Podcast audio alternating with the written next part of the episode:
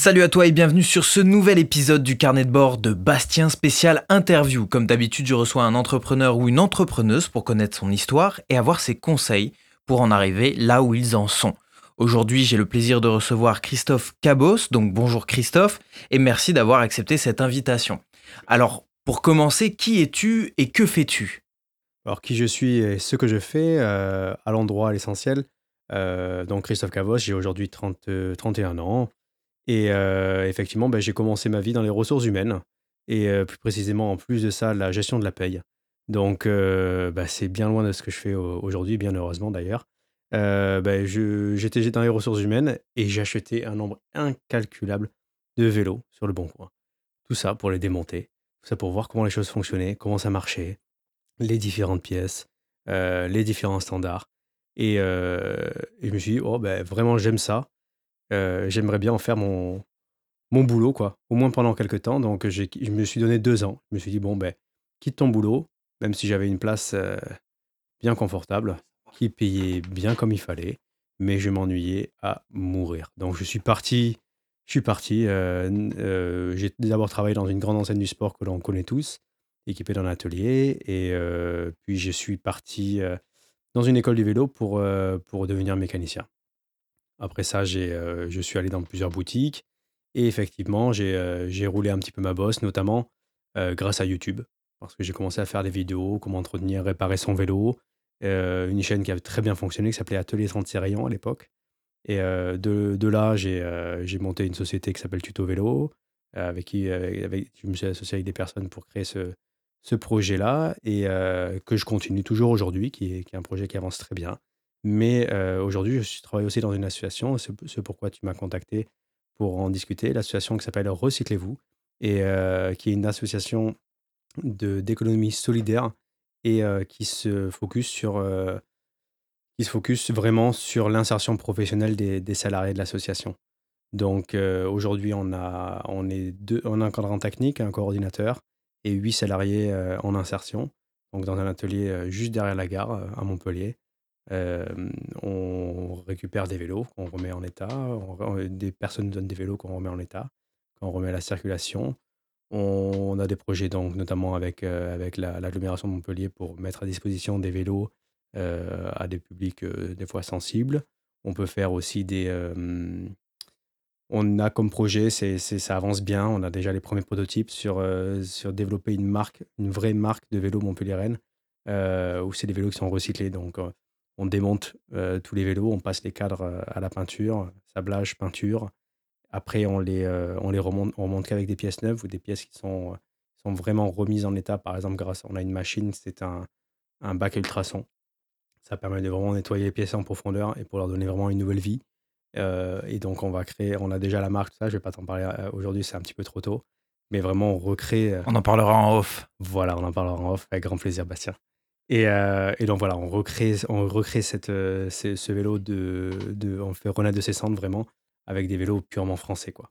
Voilà, donc ça c'est vrai, c'est quelque chose hein, qui est un petit peu, euh, c'est un petit travail, un travail de fond, c'est très long, mais vraiment on a, on a des projets comme ça où on avance, on avance bien, on essaie de faire avancer les vélos dans un, avec un côté vraiment solidaire, avec un côté vraiment écologique et vraiment c'est, c'est une aventure chaque jour quoi. Surtout avec les gars je vais te laisser poser des, questions pour euh, approfondir un peu le sujet. Je, m'étends un petit peu, Bastien.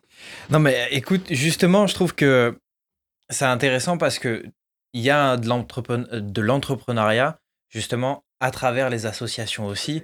Et on en a beaucoup parlé quand on était tous les deux aussi, puisque c'est un facteur qui est rarement euh, exploité ou alors euh, qui est exploité que par les gens qui connaissent vraiment ce truc-là. Et c'est vrai que l'entrepreneuriat via l'association est quand même très intéressant. Moi, c'est vrai que c'était un, point que je ne connaissais absolument pas, le, milieu associatif. Je suis tombé dedans juste là, maintenant. Et c'est vrai que c'est totalement différent de, ces... Il y a ce côté entrepreneur, parce qu'effectivement, il y a un projet, mais euh, c'est un petit peu différent de, de l'entrepreneuriat classique, où on peut avoir ce côté, euh, on monte un projet pour soi. Là, on monte un projet pour le projet. Et effectivement, il, va y avoir des personnes qui vont graviter autour. Il va y avoir des personnes qui vont se, qui vont se rattacher au projet pour le faire grandir, le faire, euh, le faire, euh, le faire éclore. Mais ce n'est pas à soi. C'est on met son cœur dans le projet et heu, on doit autant y participer que d'avoir un lâcher prise dessus. Parce que ça ne nous appartient pas, c'est le projet qui est qui qui naît et c'est le projet qui appartient à ceux qui y ont participé. Mais même si un jour on n'est plus dedans, le le but c'est que le projet continue et qu'il nourrit toujours les personnes qui sont à l'intérieur. Là, dans notre cas, par exemple, les salariés de l'association qui sont en insertion, c'est des personnes qui me touchent beaucoup, heu, parce que c'est des personnes qui, heu, qui ont été éloignées de l'emploi, qui sont dans des parcours type RSA, type Pôle emploi et qui ont du mal à se je vais me permettre le la petite, parenthèse, le ils se remettent en selle vers l'emploi, réellement. C'est vraiment, des personnes qui viennent pour reprendre confiance, pour, pour, retourner vers dans un dans un cadre de l'emploi et ils en sont la plupart du temps tout à fait capables et effectivement, c'est juste leur donner ce ce ce petit coup de pouce pour repartir dans dans la vie professionnelle et effectivement, moi, personnellement et je pense tous ceux qui travaillent, autour de ça, c'est vraiment monter ce projet, on y met du cœur et heu, on y met du cœur pour les personnes qui sont là et que demain ce soit quelqu'un d'autre qui prenne ma place, c'est pas du tout un problème. C'est effectivement par contre ce que ce que j'ai vu j'adorerais énormément, c'est que le projet continue, et qu'on continue à vivre. Effectivement, c'est différent de l'entrepreneuriat classique, ça je te l'accorde. Alors, c'est pas toi qui as monté cet assaut, mais par contre, tu y as énormément contribué, puisque, enfin, tu es un peu le numéro 2 heu, de la boîte. Ah beh, if je c'est pas donc c'est pas une c'est pas une boîte. Il y a un conseil d'administra d'administration qui est là pour, pour valider les décisions, pour faire avancer un petit peu la machine, mais moi, je suis vraiment au cœur de l'atelier. C'est-à-dire que je suis celui qui est là tous les jours, qui, ouvre l'atelier tous les jours avec les gars, et qui, qui, qui vraiment qui qui fait vivre ce côté technique et mon collègue Fabrice qui est là, qui, est l'initiateur, heu, du projet, qui est l'initiateur de l'association. Et heu, c'est lui qui fait avancer vraiment, d'un côté, et vraiment administratif. Et c'est très compliqué parce que il faut vraiment, surtout dans un lancement d'association, il faut vraiment, avoir tous les tous les dossiers, tous les tous les, tous les papiers bien remplis. Et ça vraiment c'est quelque chose qui est qui est qui est complexe, initialement quand en plus on n'y est pas habitué et après effectivement il y a tout le côté développement, sur lequel Fabrice avance beaucoup avec tous les les administrations, avec toutes les toutes les, les structures, les structures de l'IAE, parce que c'est des des structures par l'activité économique. Donc effectivement, il y a ce côté, justement, qui vient se rapprocher un peu de l'entrepreneuriat, c'est qu'il y a un côté toujours économique. Donc effectivement, Fabrice, lui, est là pour, pour vraiment, consolider toute cette partie-là et qui est loin d'être les plus faciles. Ça, je je lui tire mon chapeau pour tout ça et pour, heu, d'avoir monté tout ça parce que j'en aurais été incapable. Heu, vraiment parce que c'est très complexe et heu, mais bon, je mets le pied à l'étrier petit à petit. Je commence à comprendre un petit peu plus les ficelles, comment comment ça fonctionne, comment qui qui on doit contacter, pourquoi et c'est vrai que c'est quelque chose qui prennent beaucoup, beaucoup de temps et initialement, on on pensait pas autant. Donc on essaye de faire marcher tout ça, de coordonner tout ça ensemble, mais ça marche très bien pour le moment et j'en suis, très content. Donc, si on peut résumer un petit peu, donc Fabrice, lui, c'est un petit peu, le le cerveau es un petit peu les mains, dans cette association, c'est ça? Les 2 choses les 2 marchent ensemble. Les 2 On est marchent ensemble, puisqu'on on a déjà eu cette conversation Ah d'ailleurs, beh, évidemment, oui. puisque il faut un cerveau pour faire marcher les mains. Toujours. Ça, c'est ça, c'est sûr et certain.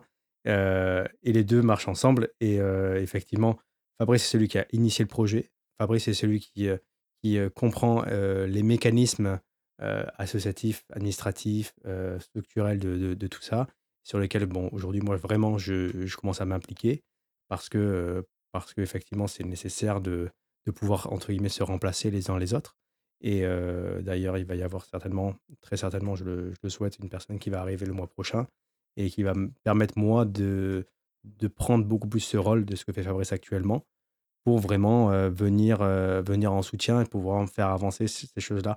Parce que le côté technique, pédagogique, c'est clair que je l'apporte. C'est clair que sans, heu, sans ce côté technique, ça aurait été compliqué de d'en être là où on en est aujourd'hui parce que les gars sont fantastiques et ont pu, vraiment apprendre très rapidement les fondamentaux de la mécanique vélo. Donc, je peux aujourd'hui de plus en plus être, garder un œil sur l'atelier, avancer des, des, des, un peu d'administratif, de gestion et de, de la vie de tous les jours de l'atelier et garder un œil, de les, de les regarder travailler, de voir quand il y a des, des problèmes ou que viennent à moi quand ils ont un problème. Donc ça, c'est vraiment quelque chose qui a pu être mis en place assez rapidement. Et j'ai été surpris par la rapidité à laquelle ça a pu être mettre mis en place. Et, effectivement, aujourd'hui, bah, s'il y a une, une tierce personne qui rentre en tant qu'encadrant, ça, permet, ça me permettra moi de justement travailler avec Fabrice sur des, des, des projets de fonds, de développement et de continuer à faire avancer l'association.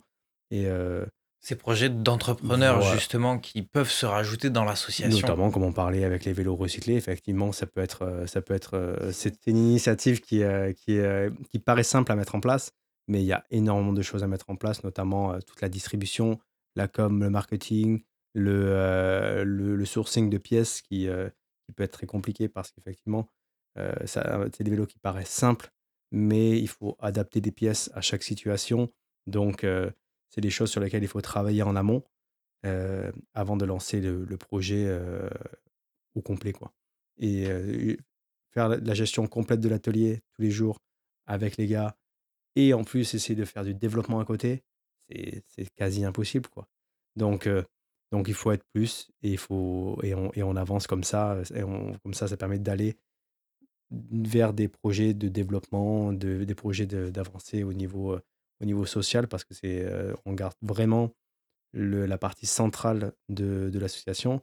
Et je ne vais pas aller dans trop de détails justement avec ces mécanismes de, associatifs et dans le social. Parce que là, l'atelier que tu, que tu as pu voir, c'est, c'est ce qu'on appelle un, une ACI. C'est un, chantier, un atelier chantier d'insertion. Donc effectivement, l'action, l'association Recyclez-vous porte une action, la fabrique à vélo l'atelier que tu as pu voir. Donc, on va pas rentrer dans, ces mécanismes, mais euh, effectivement, l'association peut porter d'autres projets. Par exemple, un projet, de, un projet de, avec les, vélos recyclés, peut être un autre projet, une autre ACI, c'est pas impossible, mais euh, des choses qui se réfléchissent et qui se réfléchissent en accord avec les, les administrations et les, les, les structures. Tout ça par et tout ça par, par l'association, du coup. Voilà, avec une seule association. Et le point central, oui. Ça, c'est quand même assez intéressant de pouvoir faire ça via une association, euh, puisque ça permet de créer plusieurs projets avec une, seule asso. Donc c'est très intéressant. Euh, on va, on va s'arrêter deux secondes du coup sur l'association et on va passer à toi. J'ai envie de te poser une question que j'aime beaucoup poser aux personnes qui, viennent ici et que j'interviewe. Quel était ton rêve d'enfant? Qu'est-ce que tu voulais faire plus tard, quand tu étais môme?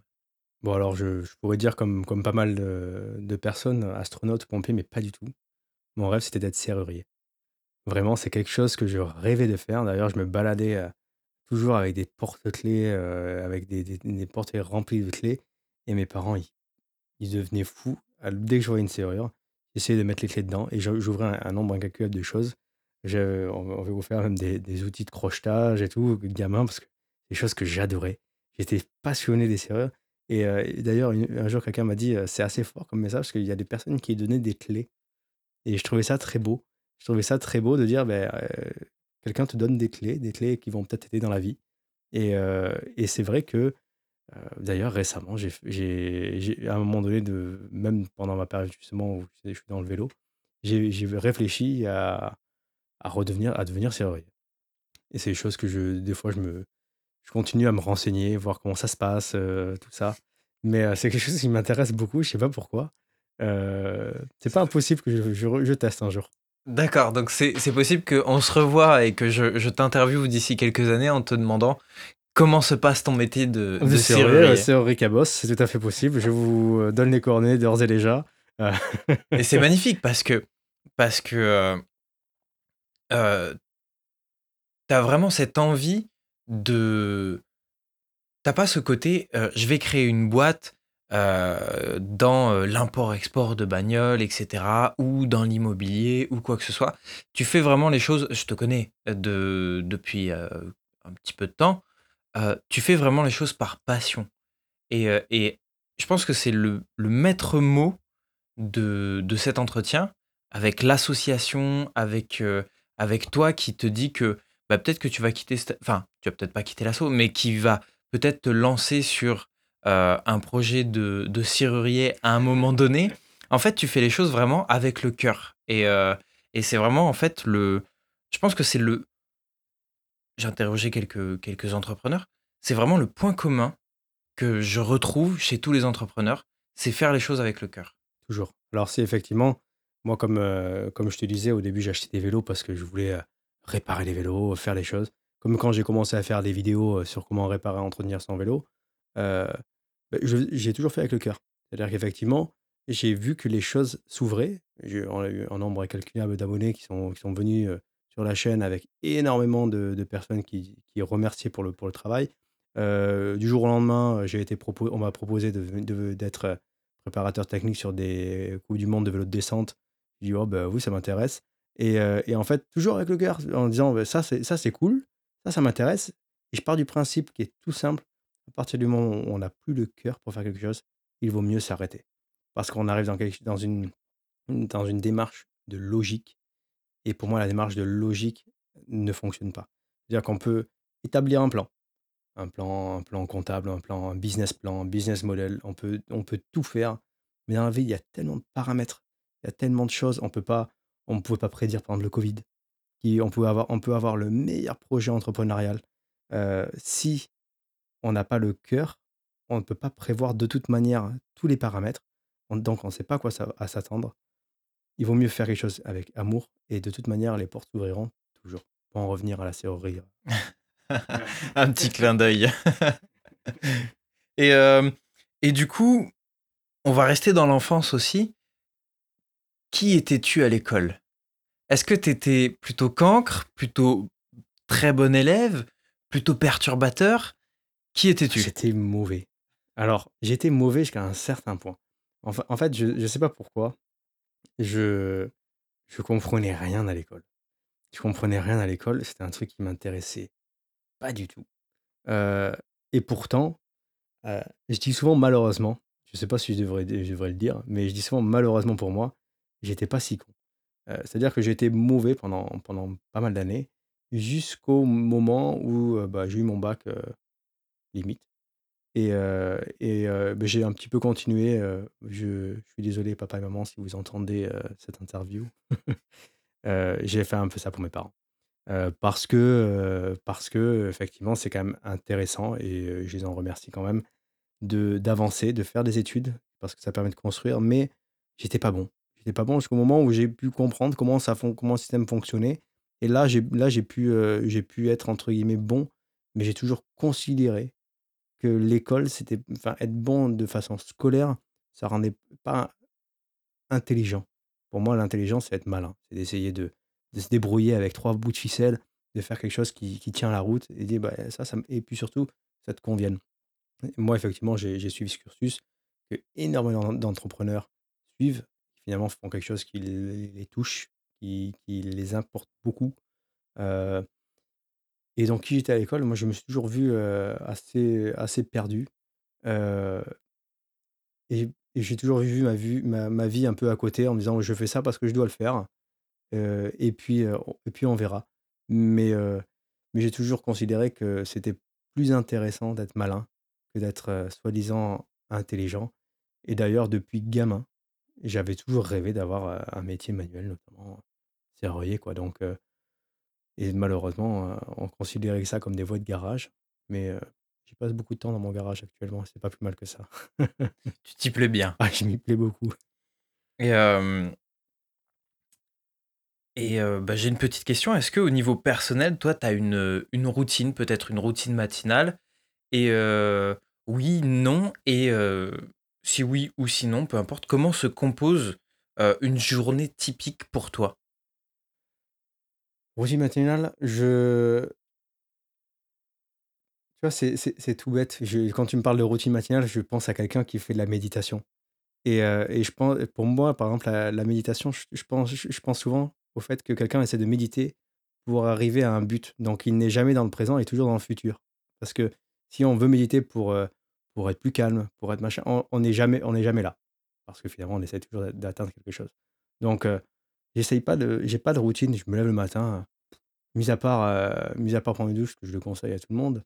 euh, je, des, des fois, je, des fois je, je, traîne, j'ai le temps de regarder la montre, je me dis mince, je, je suis à la bourre, je monte sur mon vélo rapidement.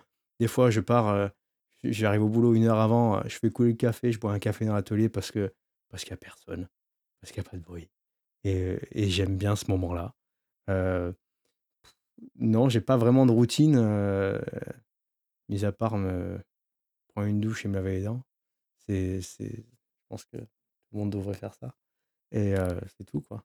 Et du coup, comment se compose ta journée typique? Ah oui, ma- donc ma journée typique, ben, je fais couler le café, ça c'est sûr. Les, les, les gars arrivent. On commence toujours par rigoler un petit peu. Parce que franchement, commencer une journée dans le dur, euh, attaquer direct, c'est même pas la peine. Autant traîner une demi-heure. Et après, après, on, se met au travail, on avance dans, avec, euh, avec, euh, dans, la bonne, euh, dans la bonne humeur, avec le sourire. Parce que de toute manière, on, travaille toujours mieux avec un sourire. Donc, bah, comment elle se compose? C'est assez simple, hein, dans l'association, enfin justement dans, dans sur ce chantier, c'est euh, très important de donner du rythme pour, pour, pour retourner au travail, pour reprendre confiance. Je pense que c'est toujours bien d'avoir.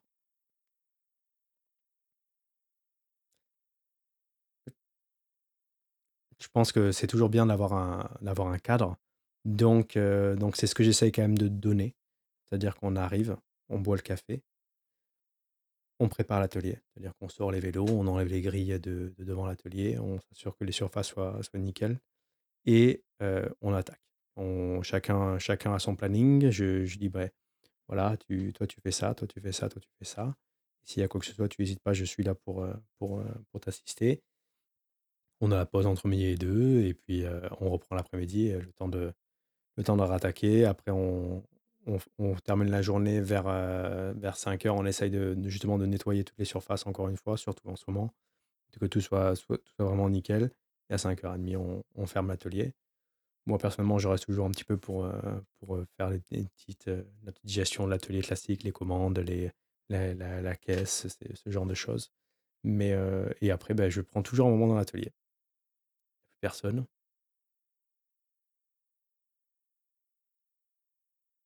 C'est un petit peu ta méditation, justement. C'est pas pour aller vers quelque chose, mais c'est un moment de d'instant présent, justement. Ouais, ben ouais, moi j'aime bien, j'aime bien passer un moment. Je me dis, des fois, je me dis, tiens, ça va être bizarre. S'il y a quelqu'un qui regarde par la fenêtre, il va dire, ce mec, il est complètement taré. il regarde les murs et il regarde les vélos et dit, ah, tu vois, c'est sympa. Mais euh, ouais, je prends toujours un moment pour, euh, pour, euh, pour clôturer la journée parce que, effectivement, quand on est, il y a toute cette effusion, il y a tout, il y a ces gens qui, des gens qui travaillent, des gens qui passent. Et c'est, on est toujours à droite, à gauche. si on n'est pas en train de parler à quelqu'un, on est sur l'ordinateur, on est en train de réparer, on est en train de, chercher quelque chose. On est toujours en train de faire quelque chose. Donc, effectivement, là, je, je- ferme les portes et je regarde. Et je me pose. Je peux écouter, je, je ferme pas nécessairement les yeux, rien du tout. Je fais pas une méditation du tout. Je, suis là. Et ça me permet de clôturer la journée parce que ça permet de faire un petit peu tout descendre. Et puis, au bout d'un certain temps, je me dis, allez, j'y vais. Et je referme la- ferme l'atelier et je clôture ma journée. Moi, c'est vraiment quelque chose qui, qui, euh, me tient, ça me tient à cœur, quoi. Bon, ben, je prends mon petit moment pour fermer mon atelier. Et il n'y a pas de bruit, c'est tranquille. J'adore ça. Un moment de calme agréable. On va revenir un petit peu sur le côté, euh, du coup, entrepreneur. Euh, D'après toi, puisque euh, tu es dans cette association, tu as aussi une autre entreprise dont on parlera pas aujourd'hui, mais tu es quand même entrepreneur. Quel est d'après toi le facteur réussite que doit avoir un entrepreneur?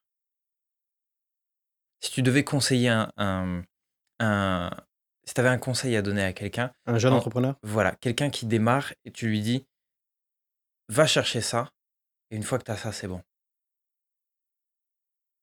Je sais pas si ça existe. Par contre, moi, si je peux donner un conseil, c'est quelque chose que j'ai que j'ai que, que je regrette, c'est de vraiment prendre le temps. En prendre un temps pour être certain de- d'avoir toutes les cartes en main. Même si on ne peut pas, on connaît pas tous les paramètres, c'est-à-dire de vraiment tester son marché. C'est-à-dire que on peut avoir énormément de... Je parle en général, on peut avoir énormément de certitudes, mais tant qu'on ne confronte pas son offre au marché, une vraie confrontation, et pour ça, on n'est pas obligé d'avoir une entreprise parfaitement montée. C'est-à-dire qu'on peut toujours tester un projet, euh, dans une pépinière ou quoi que ce soit, d'aller en face de son marché, d'aller en face de ses clients. Effectivement, être prêt à prendre en plein visage ce qu'ils ont à vous dire. C'est-à-dire qu'effectivement, on peut toujours s'imaginer un nombre incalculable de choses, un nombre incalculable de besoins qui ne sont pas réels. Et c'est très important d'aller voir, d'aller voir potentiels clients et d'écouter ce qu'ils ont à dire. D'écouter vraiment ce qu'ils ont à dire. Pas entendre ce que ce qu'on a envie d'entendre. Vraiment, euh, parce que effectivement, ils peuvent, ils peuvent avoir une, des, des besoins, mais et vous, vous avez quelque chose à offrir. Effectivement, ça peut à peu près coller, mais la façon dont vous le vendez, la façon dont vous le marketez, ça peut ne pas être la bonne. Donc, je pense que c'est vraiment important. Des bonnes idées, il y en a des milliards. Des bonnes idées qui sont vendables, il y en a déjà beaucoup moins. Des bonnes idées qui se vendent, il y en a très peu. Je pense que c'est très important, même si on a une bonne idée, justement, quand on a une bonne idée, d'aller tester, d'aller demander de vraiment discuter et de garder un esprit ouvert. Parce que c'est vraiment ça qui va créer et qui va permettre de construire un projet qui est euh, commercialisable. Il faut vraiment avoir un esprit ouvert, d'enlever les œillères et d'ouvrir les oreilles. Vraiment. Passer à l'action, oublier la structure administrative, etc. Tous ces trucs-là. Il faut toujours être un peu dans les clous. Voilà, hein, on, est, on est bien d'accord. euh, Mais effectivement, je pense que c'est vraiment de, de Se lancer. se lancer, d'écouter et de ne pas attendre d'avoir le produit parfait. Il vaut mieux avoir un, euh, une- un produit qui est à peu près construit, où, qui est, où, où les gens comprennent ce qu'o- ce qu'on vend, comprennent l'idée, et on va l'améliorer. Parce qu'effectivement, on a, on a ce problème en France de vouloir avoir un produit qui est souvent parfait et d'aller le vendre après. Alors que par exemple, dans des, dans des pays anglo-saxons, c'est totalement, totalement l'inverse. On a un produit qui est à peu près correct, on- enfin, qui, qui tient la route, on va le mettre, on va le confronter au marché. Et une fois confronté, on a vraiment des avis et on sait vraiment si c'est vendable ou pas. D'ailleurs, encore mieux, il est peut-être déjà vendu avant d'être produit. Chose qu'on qu'on n'ose pas faire en France. C'est ce que je trouve dommage. Et ce qui se fait énormément, euh, ce qui se fait énormément effectivement ailleurs. Et ce que fait Netflix aussi un petit peu, euh, c'est ce truc-là, c'est-à-dire qu'ils vont, ils vont avoir une série sur une saison, ils la balancent et ils voient si ça fonctionne. Et si ça fonctionne, seulement à partir de ce moment-là, ils font la deuxième. Évidemment. Je pense que c'est beaucoup plus, beaucoup plus logique en plus. Ça crée une attente. Ça crée une attente. Et euh, alors du coup, est-ce que euh, tu as déjà investi sur toi, que ce soit en termes de formation ou de développement personnel, et est-ce que tu fais du développement personnel? Alors, c'est un peu complexe hein, parce que ma femme est vraiment, est vraiment dedans, donc je vais pas dire qu'elle m'a m'a jamais coaché, bien au contraire. Heureusement, heureusement qu'elle m'a qu'elle m'a ouvert les yeux sur beaucoup de choses. Donc, qui est du coup Audrey, Audrey. Boléa, Audrey la première personne que, que j'ai pu interviewer. Et vous pouvez retrou- retrouver l'interview du coup sur euh, la plateforme sur laquelle vous écoutez ce podcast. Je vous le conseille vivement. donc, euh, donc, effectivement, est-ce que j'ai déjà investi sur moi? Oui, à plusieurs reprises. Euh, que ce soit de, de, la psychanalyse ou, des, des, choses comme ça, ou justement du, coaching, je trouve que c'est vraiment. Ça permet d'ouvrir un peu les, les, yeux. Parce que euh, souvent, on est face à soi-même et il faut toujours. euh, c'est toujours intéressant, pendant un temps du moins, d'avoir quelqu'un qui, qui pointe des choses qu'on- qui sont difficiles à voir soi-même. Donc, effectivement, quelqu'un qui permet de, de, de regarder les choses peut-être différemment, juste un autre point de vue.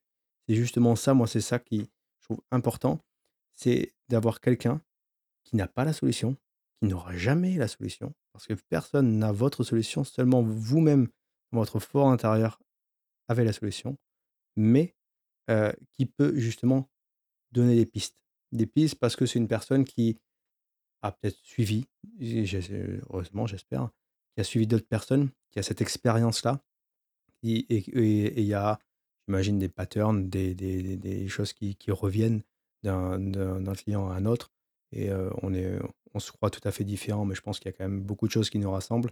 Et principalement, les gens ont des problèmes qui, qui quand même se ressemblent, hein. On a, on pas on n'est pas on est on n'est pas unique non plus et effectivement d'avoir quelqu'un qui permet de prendre juste un petit peu de recul, qui permet de pointer un petit peu et qui permet de nous de peut-être de nous regarder un peu différemment.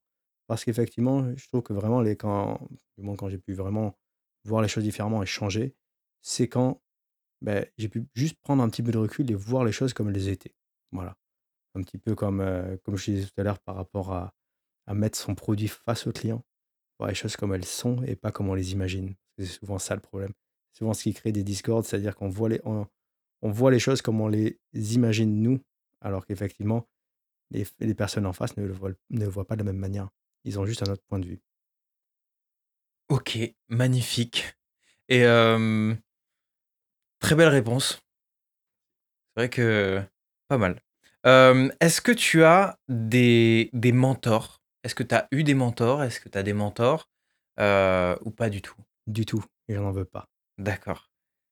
Pourquoi t'en veux pas? pourquoi j'en veux pas? Parce que je trouve ça très bizarre et d'ailleurs c'est quelque chose qui m'a qui m'a toujours, heu heu, intrigué. Comment est-ce qu'on peut voir quelqu'un, heu, qui est la même chose que nous, qui est au même niveau? C'est-à-dire que c'est un homme, une femme qui nous sommes tous des hommes, des femmes les voir comme quelqu'un de de entre guillemets «supérieur». C'est quelque chose que vraiment je je je replace, je pense que quel on on peut s'apporter énormément les uns les autres, mais je trouve que c'est il ne faut jamais voir quelqu'un comme quelqu'un comme supérieur parce que c'est ça n'apporte jamais du bon. Mais quelqu'un qui peut nous apporter, oui, mais quelqu'un qui a la solution, non. Alors, je vais reformuler parce que c'est peut-être le mot mentor qui est un peu fort. Est-ce que tu as eu dans ta vie des personnes qui t'ont qui t'ont inspiré, qui t'ont inspiré aussi bien professionnel que personnel? Peut-être dans le passé, peut-être. Aujourd'hui, c'est pas c'est plus le cas. Je c'est assez, heu par exemple, je je vois des entrepreneurs qui qui, heu qui, heu, qui réussissent, qui sont alors ne citons pas les vidéos YouTube avec les personnes qui arrivent avec des Maserati, des Ferrari, ça bon, ça c'est du bluff, total et s'ils ont une Maserati, je suis très content pour eux. Mais, non, je aujourd'hui dans je parle de mon point de vue vraiment personnel, je peux voir des personnes qui gagnent beaucoup, qui ont des projets qui ont marché, mais feu de Dieu, et je les envie pas pour autant, vraiment. C'est pas quelque chose qui me j'ai plus, heu pas comment te dire, j'ai plus j'ai l'impression de me nourrir de quelque chose de différent aujourd'hui et heu, effectivement, c'est peut-être par ce par quoi je suis passé qui me permet aujourd'hui de de dire ça. Mais la réussite, elle est pour moi, elle n'est plus là où je l'imaginais avant. C'est très bien que tu parles de ça, de réussite, parce que c'est une des questions.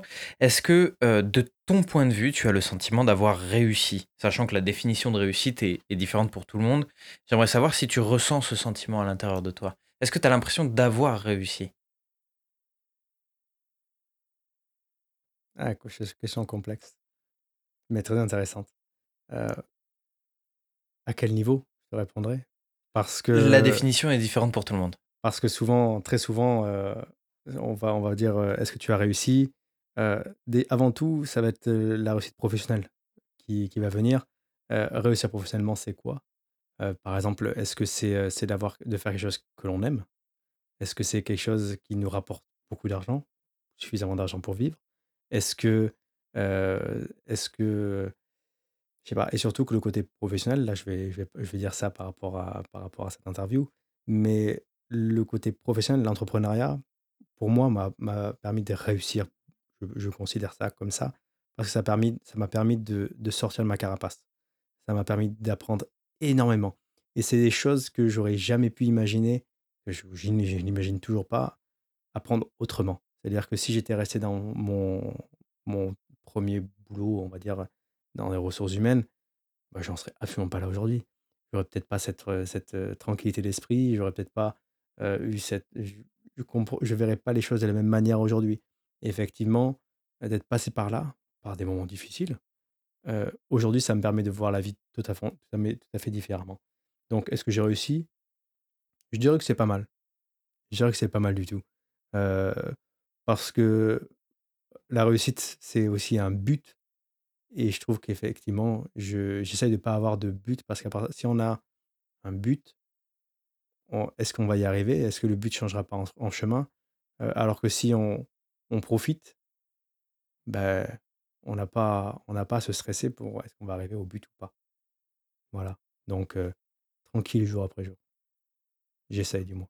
Est-ce que tu as des livres à conseiller aux personnes qui nous écoutent? Oui, alors, ou des interviews justement, moi j'écoute beaucoup, je trouve que c'est très intéressant des, j'écoute des philosophes notamment, Julie Krishnamurti, ou Alan Watts. Très intéressant.